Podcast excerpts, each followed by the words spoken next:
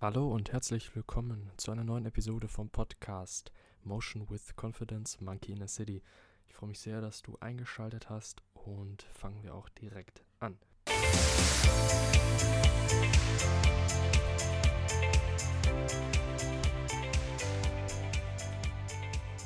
Heute geht es um das Thema Vermeidung und inwiefern es einen weitreichenden Schaden anrichtet, wenn wir uns ablenken und wenn wir vermeiden.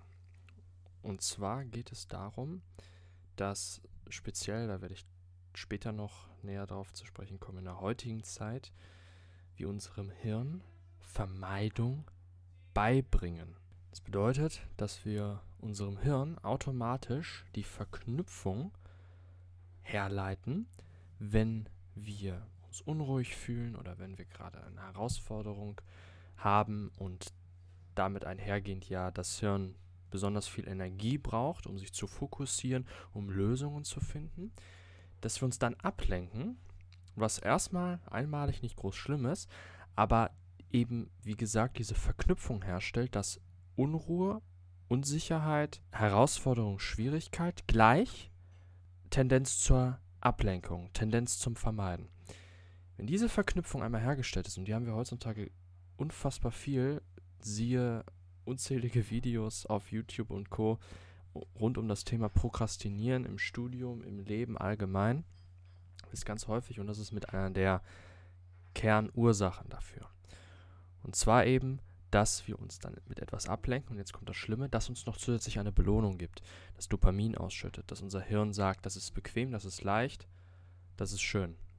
Im großen Kontrast zu der Herausforderung, wenn wir etwas lernen, wenn wir uns mit etwas ähm, arrangieren müssen, wenn wir etwas lösen müssen, wenn wir auf eine Person zugehen müssen, worauf wir eigentlich gar keine Lust haben oder wo wir Angst haben, abgewiesen zu werden und so weiter. Und jetzt kommt das Teuflische dahinter.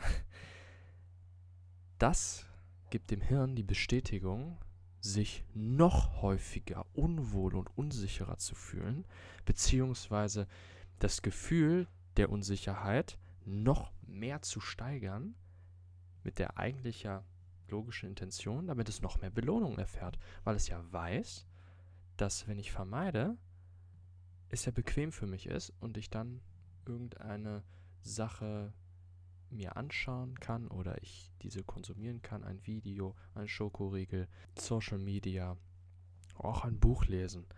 Allgemein diese Ablenkung, dass die für mich eine Belohnung ist und die will das Hirn ja haben.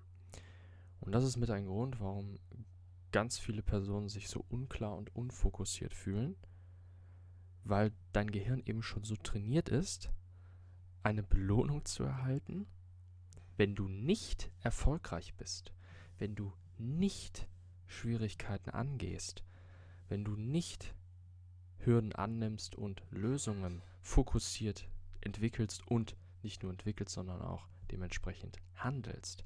Also es ist eine Belohnung für nicht erfolgreich sein quasi. Nicht nachdem du etwas geleistet hast, sondern schon bevor etwas passiert, sagen viele, ja, okay, ach, jetzt habe ich eigentlich ja schon viel getan, also diese klassische Entschuldigung, obwohl das eigentlich total einfach war, also du hast im Grunde nur das gemacht, was du schon konntest. Und wenn es jetzt ein bisschen schwierig wurde, jetzt brauche ich erstmal eine Ablenkung. Ob es ein Kaffee ist oder ein Telefonat mit einem guten Freund, ist es egal. Das ist eben diese Verfestigung, die dafür sorgt, dass sich dieses Verhalten an Prokrastinieren immer weiter wiederholt und so sogar zu einem Teufelskreis führt. Denn immer, wenn es eben zu einer kleinen Schwierigkeit oder Hürde kommt, dann wird dein Hirn direkt auf Ablenkung einstimmen. Also du wirst dieses Bauchgefühl bekommen. Da dies eben diese Hürde der Trigger ist, wodurch du dich noch weniger in der Lage fühlen wirst, eine Herausforderung anzugehen. Also auf der einen Seite wird die Tendenz und der Drang zur Ablenkung höher und auf der anderen Seite sagt dir dein Hirn auch, du kannst das ja eh nicht. Und es wird dann eine selbsterfüllende Prophezeiung und es ist ein Teufelskreis. Du kommst nicht weiter, du stagnierst fortwährend und hast immer weniger Lust, tendierst zur Ablenkung, die deine Stagnation noch mehr manifestiert. Und jetzt kommt ein ganz wichtiger Begriff, dein Selbstvertrauen gegen Null reißt. Denn dein Selbstvertrauen speist sich aus Erfahrung.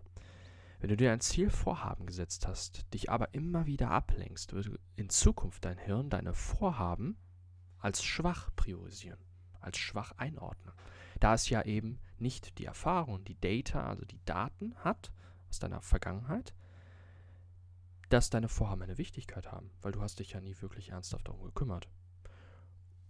Bestes Beispiel ist, traust du einem Bekannten, der sagt, er würde dich morgen besuchen, aber nie kommen. Wie sehr würdest du Hoffnung setzen, dass er, wenn er dir zum 14. Mal sagt, er würde morgen vorbeikommen, würdest du dann wartend sitzen bei dir zu Hause? Oder würdest du gar nicht mehr daran denken, sondern wärst vielleicht noch nicht mal zu Hause? Und genauso ist dein Hirn auch gestrickt, welches bei deinen Vorhaben und Zielen mit der Zeit schon direkt an die reizvolle Ablenkung denkt, weil es gar nicht mehr die Hoffnung da reinsetzt. Dein Hirn kennt dich nämlich besser, als du denkst, denn es beherbergt alle Erfahrungen, die du je gemacht hast und speichert diese zu 90% in deinem Unterbewusstsein ab und eben nur in einem Teil kannst du es bewusst abrufen.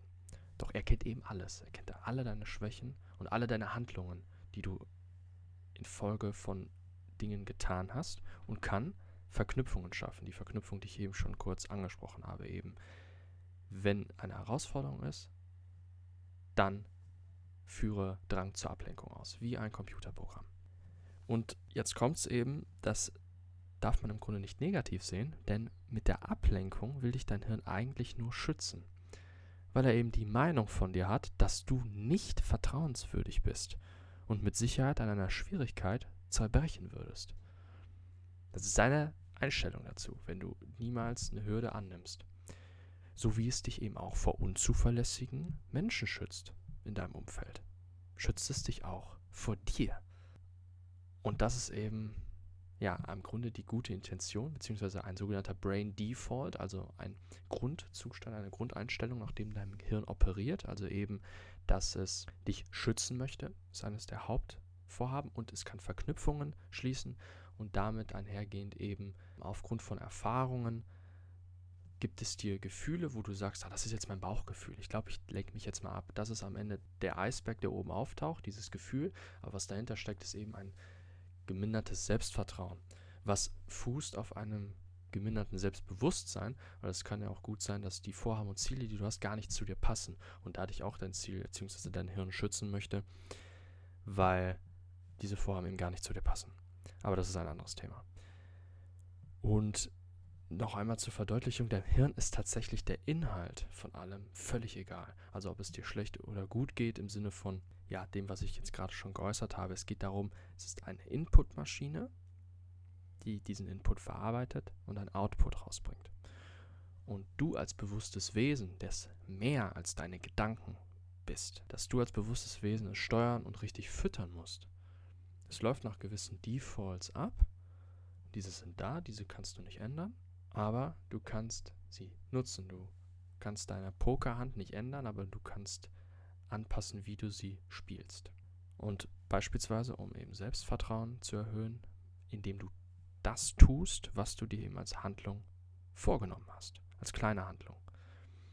Nicht zu viel, weil das ist auch wieder dann überwältigend und das sorgt auch dann wieder für den Drang nach Ablenkung. Und so gewinnst du das Vertrauen deines Hirns zurück. Leider ist jedoch dieses Unterfangen oder Vorhaben, das Hirn wieder so umzupolen, dass es dir hilft, noch nie so schwer gewesen wie heutzutage. Wir hatten noch nie so zahlreiche und vielschichtige Ablenkungsoptionen wie heutzutage. Social Media, Bücher, Telefon, Fernsehen, Werbungen. So unfassbar viele Möglichkeiten. Allein das Internet hat ja tausende Möglichkeiten dir eine bequeme, sichere, angenehme Lösung zu bieten für ein kleines Unbehagen. Und das ist eben sozusagen das, wo du als erstes achtsam sein musst, um halt eben wahrzunehmen, okay, nein, ich möchte mich jetzt nicht ablenken, das eben auch in diesem negativen Frame zu sehen. Diese Aufgabe wird zusätzlich durch den Fakt verstärkt bzw. erschwert, dass unser Hirn, unser ganzer Körper gar nicht für dieses moderne Leben gemacht ist unsere technologische und verstandesmäßige Entwicklung hat unsere evolutive Entwicklung völlig überholt. Wir haben in den letzten 100 Jahren eine Entwicklung durchgemacht, die eigentlich evolutionsmäßig in Millionen von Jahren hätte stattfinden müssen. Und in dieser individualisierten Welt und Gesellschaft ist halt eben das Problem, dass wir uns nicht mehr an groben Normen und Werten festhalten können. Wir können die Probleme nicht nur über das Kollektiv und Außenstehende lösen, uns daran halten, weil die Außenstehenden wissen selbst nicht, was sie tun, sondern es ist eine Sache der Selbstverantwortung und Selbstausrichtung, uns bewusst für bestimmte Inhalte innerhalb dieses unfassbar tollen, aber auch eben ähm, ja, ablenkenden Spektrums zu entscheiden. Im Internet oder wo auch immer, was passt zu mir. Früher war es Zensur, heute ist es die Reizüberflutung. Die Folgen sind leider häufig dasselbe, Oberflächlichkeit und Unsicherheit. Dies führt zur Ambivalenz, dies führt wiederum zur Flucht ins Bekannte und leicht konsumierbare. Damit sind wir wieder bei den Ablenkungen, bei den leichten, die eben das Internet so in Hülle und Fülle bietet. Und damit kommen wir immer weiter weg von dem, was uns langfristige Erfüllung geben könnte. Die Betonung liegt auf könnte, denn das wissen wir häufig gar nicht und ich selber auch noch nicht ganz, muss ich tatsächlich sagen, oder auch vielleicht auch überhaupt nicht. Ähm, das ist eine lange Reise beziehungsweise ein langer Erkenntnisprozess, der auch nie aufhört, sondern vielmehr dynamisch ist.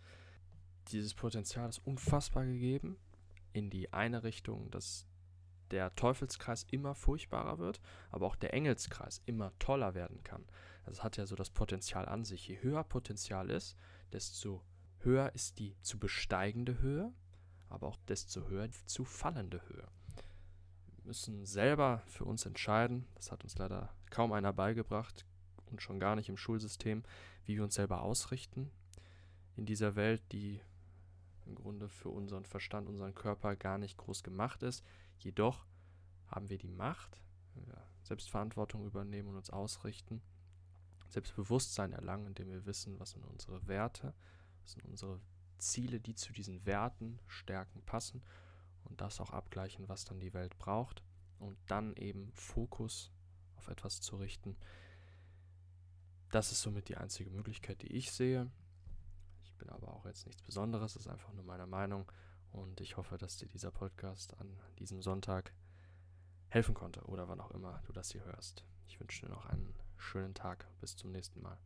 Klasse, wenn du bis hierhin beim Podcast dabei warst. Ich möchte noch ganz kurz eine Information geben und zwar auf www.motion-confidence.com findest du auch noch in meinem Blog die meisten Podcast-Folgen verschriftlicht sowie Shirts und Hoodies mit Designs, die genau zu dem Thema im Podcast passen.